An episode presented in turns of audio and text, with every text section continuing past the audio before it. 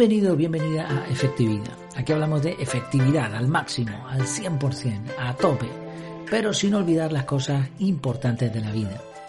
Y una de esas cosas importantes es reflexionar, es meditar, pensar en lo que se va a hacer, analizar. Y todo eso, esa planificación, esa estrategia nos va a llevar a ganar tiempo y, como decimos al principio, llevarnos también a ser un poquito más felices.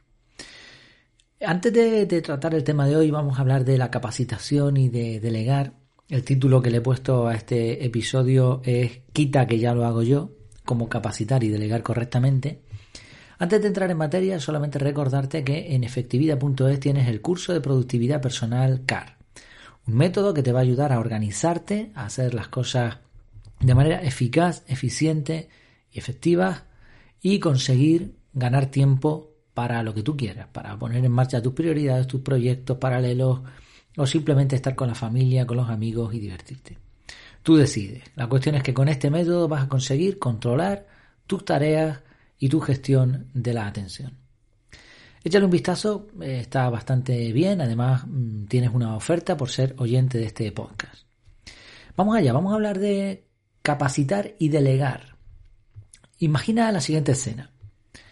Le has dado las, indicaciones, todo parece muy sencillo, por lo menos para ti, pero algo falla. La persona va con una lentitud exasperante. Mientras su mundo va a otra velocidad, tus nervios van aumentando.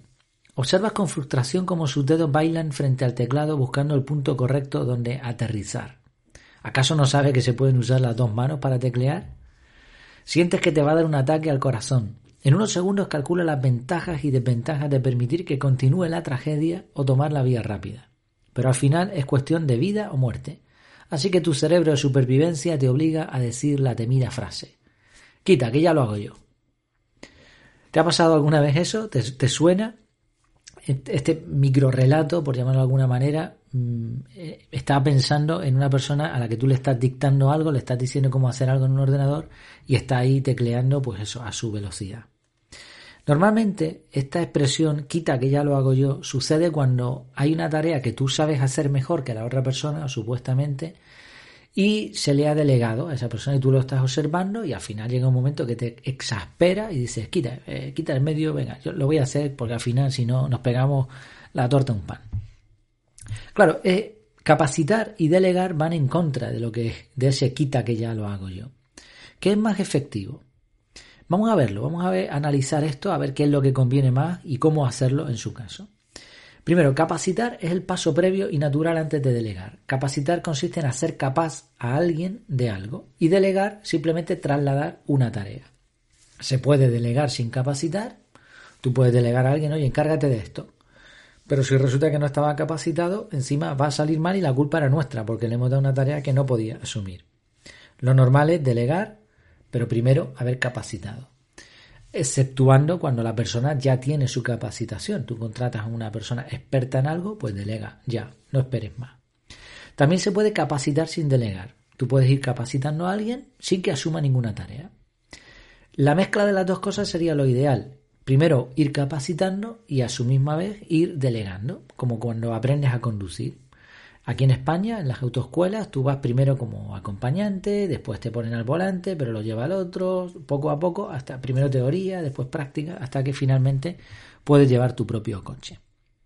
El caso es que desde el punto de vista de la efectividad es evidente que delegar y capacitar son opciones muy válidas. Sin embargo, a corto plazo puede parecer lo contrario, porque vamos a tener que dedicar un tiempo a delegar, a enseñar qué es lo que tiene que hacer la persona, a capacitarla, el resultado puede ser una calidad inferior en los procesos, en, los objetivos que se quieran lograr. Entonces, a corto plazo parece que no es muy efectivo. Y esta es una de las razones por las que muchas personas con puestos de responsabilidad no dedican tiempo a capacitar ni a delegar. Quizá piensan que no es una tarea importante, tienen miedo a perder el control, tienen el famoso ego, piensan que solo ellos son capaces de hacerlo, a lo mejor piensan que total tampoco se gana mucho delegar, pero recordemos que el tiempo vale muchísimo, ¿no? Todo lo que puede hacer otra persona, pues mejor. otro problema es que no saben a quién delegar, cómo delegar. Eh, decía eh, Andrew Carnage, Uno de los secretos del éxito empresarial consiste no en hacer uno mismo el trabajo, sino en reconocer al hombre apropiado para hacerlo. Luego están los sentimientos de inutilidad o de baja autoestima. No queremos quedar en evidencia y que otra persona lo haga mejor. Una mentalidad de rigidez excesiva. Creemos que las cosas se tienen que hacer de una manera y no se puede cambiar. Egoísmo. A lo mejor solo queremos beneficiarnos nosotros y no permitimos a otro que, que asuma otras posiciones. Falta de organización. La persona está tan mal organizada que no encuentra el momento nunca para capacitar o delegar. Malas experiencias. Quizá en el pasado capacitamos y delegamos, pero lo hicimos mal, la experiencia fue pésima y ahora no queremos repetir, etcétera. También, por supuesto, eh, se da el caso de que intentamos capacitar y delegar y la otra persona no responde. Pero como decimos, a pesar de todos estos aparentes impedimentos, hay muchas ventajas de capacitar y delegar. A largo plazo deja de ser efectivo hacerlo todo tú mismo, por lo tanto, delegar evidentemente es mucho más rentable. Cuando se capacita a alguien, es verdad que hay que gastar un poco de tiempo, pero cuando la persona asuma las tareas y además hasta lo haga mejor que nosotros, pues no solamente van a aumentar los resultados, sino que también podemos dedicarnos a otras cosas. Decía cierta frase, puedes lograr todo lo que quieras cuando dejes de intentar hacerlo todo. Además, si esto se convierte en una especie de cultura de organización, si por ejemplo en una organización, una empresa, todos capacitan y todos delegan, se genera un efecto expansivo, multiplicador, como el efecto dominó. Además, también se genera un espíritu colaborativo. Todos sienten que pueden progresar, que se puede confiar en ellos y que, y que pueden también enseñar a otros para su disfrute y beneficio común. Justo lo contrario de eso de quita que ya lo hago yo que, hasta suena insultante, ¿no? Como diciendo, quita, inútil, que no sabes hacerlo. Además, eh, cuando se capacita y se delega, otras personas pasan a realizar tareas que antes hacíamos nosotros. Y en la variedad está el gusto, dice el dicho también. No solamente se requiere menos esfuerzo porque se divide entre más personas, sino que además se pueden mm, encontrar otras ópticas, otras, otros puntos de vista. Eh, se reduce el estrés, aumenta los, sentimientos positivos, etc. Así que, como vemos, capacitar y delegar son mejores opciones que el famoso quita que, lo, que ya lo hago yo. ¿En qué campo se puede delegar y capacitar? Pues en prácticamente todos los campos. De padres a hijos, equipos de trabajo, jefes a empleados, en la docencia, etc. Hay un montón de campos. Quizá haya, haya cuestiones que sean más artesanales, y quizá alguien puede decir, no, pero es que esto, esto solo lo sé hacer yo porque esto es arte. Solo lo puede hacer el maestro, el artista. Sin embargo, la cantidad de imitadores profesionales destierra un poco esta teoría. La realidad es que prácticamente todo se puede sistematizar. Prácticamente todo. Otra cosa es que haya personas dispuestas a hacerlo. Pero hasta una obra de arte se puede sistematizar. Evidentemente, evidentemente, Habrá excepciones, como siempre, a la regla. Hay cosas que son tan, tan exquisitas que la, propia mano del artista va a lograr una diferencia, ¿no? una obra de arte, la cocina, este tipo de cosas. Pero en realidad casi todo se puede sistematizar. Solo hace falta que el maestro y el alumno quieran. ¿Qué podemos delegar? Bueno, eh, hemos visto en qué campo se puede delegar y capacitar. ¿Qué delegar?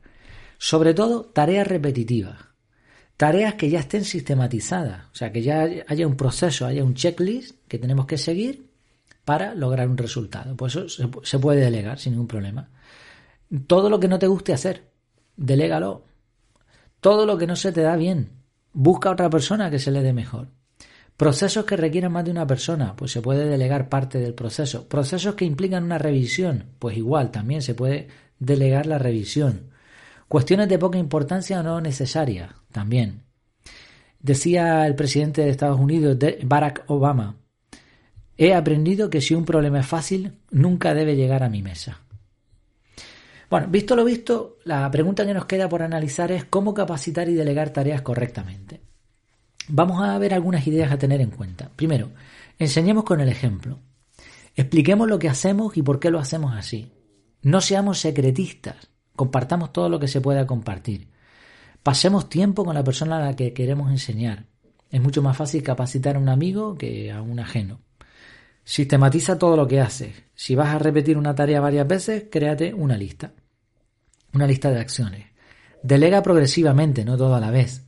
Sé claro, esto es importante, sé claro al exponer lo que se espera que la otra persona haga y los límites de autoridad que se permitirán. Sea flexible al permitir cambios e innovaciones. No todo se tiene que hacer como se hacía antes, se puede hacer diferente o hasta mejor. Cuando haya fallos, y los va a haber, sea paciente y comprensivo. Es normal equivocarse al principio. La persona tiene que sentir que confiamos en ella aunque vaya a cometer errores. No delegue al principio todo o tareas en las que se puede equivocar o si se puede equivocar y se va a equivocar, pues minimizar los posibles fallos y sus resultados. Cuando se produzcan fallos, expliquemos con claridad dónde ha estado el error y cómo solucionarlo. Esto es parte de la capacitación y de delegar. Reconozcamos nosotros también abiertamente nuestros errores. No pasa nada y dejemos tiempo y oportunidades suficientes para el correcto aprendizaje. Sí, estas son algunas ideas a tener en cuenta al capacitar y delegar. ¿Qué no deberíamos hacer? Cosas a evitar. Los siguientes errores comunes al menos. Uno, trasladar la responsabilidad. Decía Byron Dorgan. Se puede trasladar autoridad, pero no se puede trasladar responsabilidad. O sea, tú puedes trasladar autoridad, puedes trasladar tareas, pero la responsabilidad Siempre es tuya, es del superior. Eliminar la comunicación después de delegar. Otra frase de Roberto Goizueta dice, la comunicación es la única tarea que no puedes delegar. Los canales de comunicación siempre tienen que estar abiertos. Debemos interesarnos por cómo va todo con frecuencia, como el capitán del barco también hace correcciones para mantener el rumbo. Otra cosa evitar la falta de claridad, lo decíamos antes, debemos dar instrucciones fáciles de entender. Interferir constantemente, sin que le demos margen de maniobra a la persona, es imposible que nadie aprenda. Debemos permitir errores, nosotros también nos equivocamos y a veces no hace falta hacer nada, sino simplemente observar, ya todo irá a su sitio. Decir cómo hay que hacer las cosas con demasiado detalle. Decía George Patton, no le digas a la gente cómo hacer las cosas, diles qué hacer y dejar de hacer y te sorprenderás por los resultados. Otra cosa, evitar tener prisa. Si, si lo quieres ya, hazlo tú. El problema de la organización lo tienes tú. Así que si tanta prisa tienes, hazlo tú y no cargues tu estrés en los demás.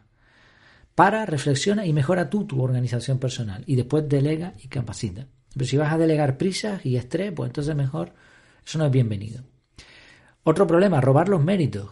Si delegas en alguien y resulta que esta persona es brillante, no le quites el honor. Compártelo, compártelo. Tú has tenido tu parte de, culpa, de, por decirlo así, de ese éxito. Tú le, capacitaste, le delegaste. Pero si tú te, le robas el mérito porque crees que, tú lo ha hecho la otra persona, la persona no va a querer saber nada de ti. Eh, otra frase que hay que evitar, aparte de la de quita que ya lo hago yo. Yo no lo habría hecho así. Pues claro que no lo habrías hecho así, porque tú no lo has hecho. Entonces, mejor preguntar en vez de afirmar. Oye, ¿y qué te parece si esto se hubiera hecho así? Y de esa forma se capacita también. Otro problema, esperar a ver resultados para decidir su utilidad. Si de entrada le dices a la persona en quien vas a delegar que no sabes si su trabajo valdrá o no, pues el esfuerzo va a ser menos. O sea, mira, te doy esto, pero esto es una tontería. No, eso no es delegar. No sirve. Si delega, delega. Y por último, pues otra cosa a evitar es la peor frase, la frase lapidaria de la en contra de la delegación y de la capacitación. Quita que ya lo hago yo. No hay peor frase que esta. Los sentimientos de frustración van a resultar en que la persona crea que es un incompetente. Entonces, si no, no haberle permitido hacer eso o no dar guía, deja que la persona lo haga como pueda. Como vemos, delegar y capacitar son un arte en sí mismos. Aparentemente, en un primer momento, a corto plazo, pueden parecer que van en contra de la efectividad, pero en realidad capacitar y delegar correctamente es súper efectivo. No queremos ser jamás como aquel maestro al que un alumno preguntó y dijo, Maestro, quiero ayudar, ¿qué puedo hacer? El maestro mirándolo fijamente le dijo, Pues de momento quítate del medio que molestas. Pues no, no, eso no, no queremos este tipo de, frases ni dichas así, en plan chiste, pero tampoco dichas con nuestras acciones. Al contrario, queremos ser de esos que otros recuerdan con cariño por haberles enseñado con paciencia, de los que fueron generosos con su tiempo y con sus conocimientos y por lo tanto les queremos y respetamos. Terminamos con una frase que resume un poco lo que hemos visto. Si lo haces todo tú mismo, harás pocas cosas, muchas mal. Pues espero que te haya gustado este contenido, un poquito más denso de lo normal. Eran dos puntos importantes, capacitar y delegar correctamente y su relación con la efectividad. Como siempre, comparte este contenido, comenta, ayuda también eh, mediante pues, tus observaciones, lo que te parezca bien, lo que te parezca mal, lo que haga falta, lo que te pueda ayudar, aquí estamos. El objetivo es que más personas sean más efectivas y como siempre esto nos va a ayudar a tener más felicidad y a lograr una unión donde está la fuerza. Mientras nos vemos de nuevo, que lo pases muy bien.